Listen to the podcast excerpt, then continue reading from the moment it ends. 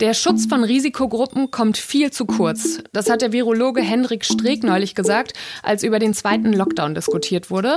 Dass zur Risikogruppe nicht nur ältere Menschen gehören, darauf haben seit Anfang der Pandemie junge Menschen im Netz aufmerksam gemacht. Unter dem Hashtag Risikogruppe haben sie zu mehr Solidarität aufgerufen. Anfang Mai war genau das schon mal Thema bei uns im Podcast und heute fragen wir, was hat sich seitdem getan?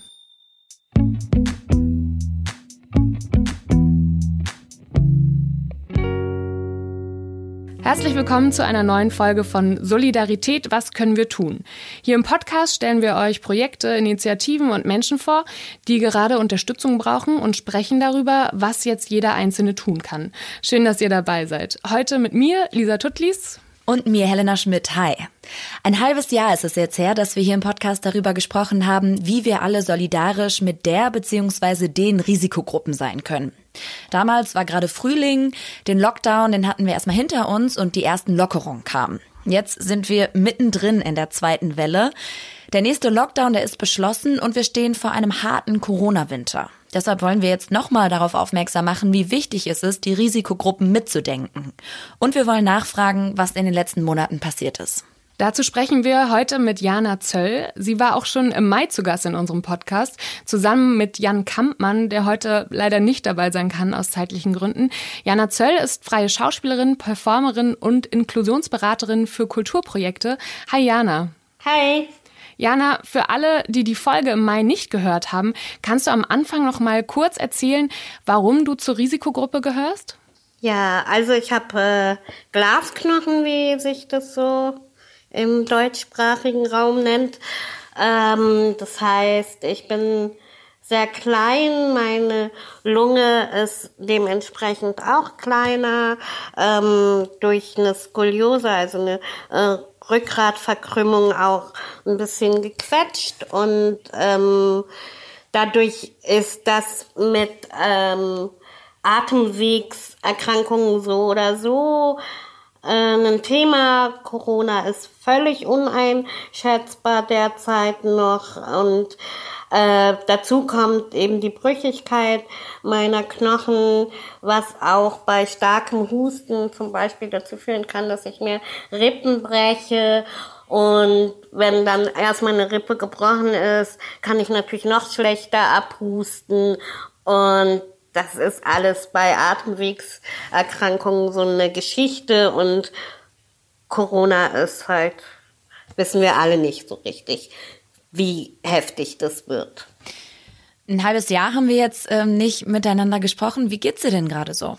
Gerade geht's mir ganz gut. Ich merke tatsächlich, dass mich die Ansage, dass jetzt nochmal ein Lockdown kommt, entspannt, weil es für mich sowieso schon ein Stück weit so war und das aber einfacher ist, damit umzugehen, wenn alle sozusagen auf diesem Stand sind, zumal äh, dann natürlich das Gesamtrisiko äh, auch für mich immer noch sinkt. Mhm.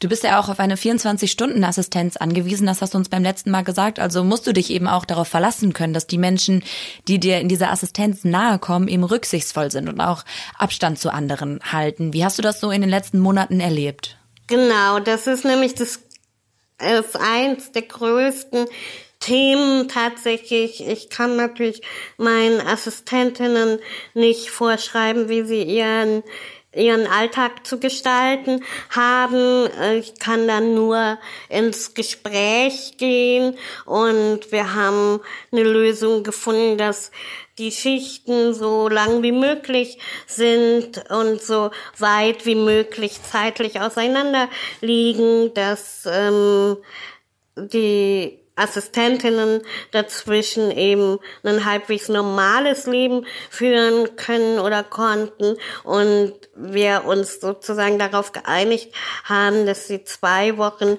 vor der nächsten Schicht bei mir wieder verstärkt in äh, Isolation gehen und äh, ihre Kontakte vor allem im Innenraum einschränken. Ähm, und dadurch ist es halt für mich jetzt tatsächlich eine große Erleichterung, diesen Lockdown zu haben, weil es dann nicht mehr ich bin, die denen das so mehr oder weniger antut, sondern es ist einfach jetzt eine gleiche Voraussetzung erstmal wieder für alle. Und ähm, ja, das macht entspannter. Du hast jetzt schon von, von Isolation gesprochen. Kannst du erzählen, wie, wie der Sommer war, auch in der Zeit, in der alles sehr gelockert war? Ähm, hast du da zum Beispiel Freunde treffen können? Also ich habe mich am Anfang, als die Lockerung kam, wirklich sehr erschrocken, wie schnell dann alles wieder so gemengt und gedrängt war.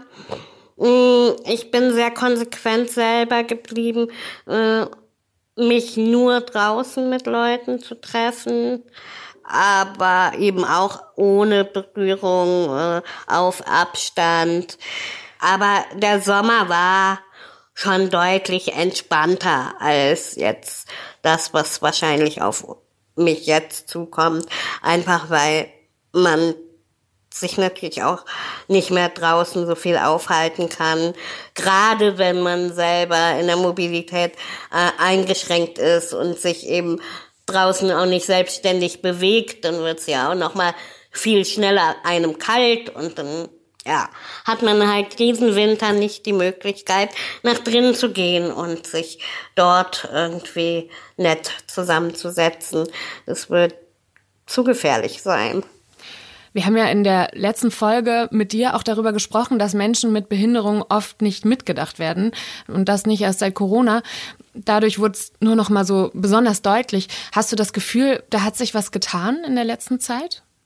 Ähm also punktuell, natürlich punktuell äh, äh, bewegt sich da was äh, in den Bereichen, wo sich auch vor Corona schon anfing, was zu bewegen, bewegt es sich, glaube ich, auch weiter. Aber ich spüre schon eher, dass wenn es allgemein so ein bisschen enger wird, äh, die vulnerablen Gruppen, wie es ja jetzt heißt, ähm, äh, als erste hinten überfallen. Mhm. Ähm, jetzt stehen wir eben gerade vor diesen neuen, sehr strengen Kontaktregeln. Die Gastronomie schließt jetzt fast komplett, die Freizeitangebote werden runtergefahren. Und gleichzeitig gibt es aber auch Ärzte und Virologen, die gerade diskutieren, dass es diesen Lockdown Light, wie er genannt wird, gar nicht braucht und stattdessen eigentlich die Risikogruppen mehr geschützt werden sollten. Was sagst du dazu? Ja, was heißt denn die Risikogruppen mehr schützen? Das würde halt wahrscheinlich genau das heißen. Wir machen alles weiter wie bisher, aber die äh, Menschen, die zur Risikogruppe gehören, sollen zu Hause bleiben und zu Hause irgendwie versorgt werden. Aber das ist ja genau, also das, das ist halt genau das, warum ich meine, mich entspannt es tatsächlich, wenn alle so ein Stück zurückfahren muss, weil nur dadurch ich halbwegs sicher sein kann, dass es nicht über die Personen, die mich versorgen, doch bei mir ankommt. Kannst du das, das noch ausführen? Wie, wie genau blickst du auf die nächsten Monate? Also ich gehe davon aus, dass ich ähm, viel zu Hause sein werde, viel ähm, über Zoom machen und arbeiten werde. Vor allem auch ähm, mich draußen vielleicht mit ein, zwei Freunden gelegentlich mal treffe. Ähm, und Weihnachten werde ich auch nicht nach Hause fahren. Ich werde Silvester wahrscheinlich auch nicht wirklich mit jemandem zusammen feiern. Aber das war schon auch schön zu sehen, dass es dann doch auch irgendwie Möglichkeiten gibt, dass zum Beispiel ich meinen Beruf weiter ausüben kann, ohne mich einem übel großen Risiko aussetzen zu müssen. Es verändert sich natürlich und ist nicht, nicht so wirklich so befriedigend, wie wenn man sich sieht und anfassen kann, aber es gibt Möglichkeiten. Und mhm. das ist, glaube ich, so ein bisschen der Unterschied zu, zum Frühjahr. Man hat schon ein bisschen eine Ahnung, welche Ausweichmöglichkeiten man hat.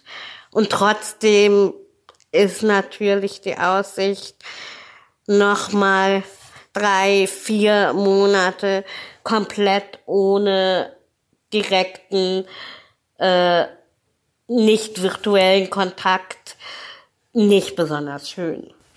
Jetzt stehen auch bald eben diese beiden kritischen Punkte an, die du gerade schon genannt hast, Weihnachten und Silvester. Was äh, würdest du dir wünschen von ähm, allen Menschen, außer dass sie sich jetzt an diese neuen Einschränkungen halten?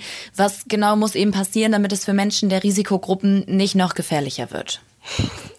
Naja, also da ich weiß, wie, wie heilig das, diese, diese beiden Feste wahrscheinlich den allermeisten sind, kann man natürlich nicht erwarten, dass die Leute nicht ihre Familien besuchen, auch wenn ich das zum Beispiel für mich so entschieden habe.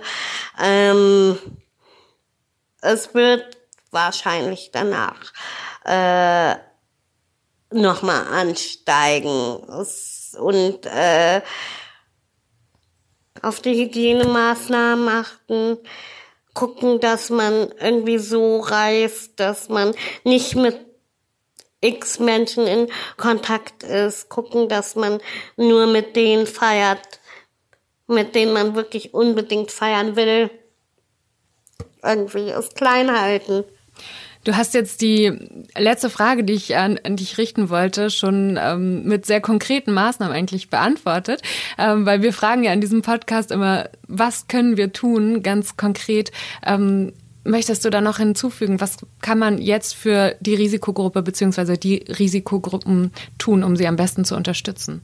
Also das Wichtigste ist halt einfach, dass sich dieser Virus tatsächlich nicht einfach wild durch die Gegend verbreitet. Ähm, ich habe inzwischen äh, auch diese Corona-App und war jetzt schon irritiert tatsächlich, obwohl ich ja sehr aufpasse. Ähm, aber ich habe zwei Begegnungen jetzt in den, der letzten Zeit wohl gehabt, mit niedrigem Risiko zwar, aber da sieht man halt wie sehr das schon verteilt ist. Und das heißt wirklich, wartet doch nicht darauf, dass Mutti Merkel euch verbietet, irgendwas zu machen, sondern seid einfach vernünftig und haltet euch an die Hygieneregeln, guckt, dass ihr euch wirklich runter reduziert mit den Kontakten vor allem drinnen. Ähm, und ja, seid einfach ein bisschen mit Verstand dabei. So. Manchmal wundere ich mich wirklich. Vielen Dank dir, Jana, dass du dir auch nochmal die Zeit genommen hast, mit uns hier zu sprechen und auch für dein Engagement generell. Und wir würden euch, liebe Hörerinnen und Hörer, auch nochmal empfehlen, hört euch doch nochmal die Folge mit Jana und Jan aus dem Frühjahr an, über die wir jetzt schon ein paar Mal hier gesprochen haben. Das ist Folge Nummer 11. Und darin beschreiben die beiden nochmal sehr schön und auch sehr, sehr eindrücklich, wie wir alle solidarisch sein können und vor welchen Situationen sie damals standen. Das ist ja auch teilweise heute noch aktuell. Und wenn ihr Anregungen für uns habt, interessante Projekte kennt, Menschen, mit denen wir hier reden sollten, dann schreibt uns doch gerne mal eine Mail an solidaripod at gmail.com oder einfach eine Nachricht auf Instagram.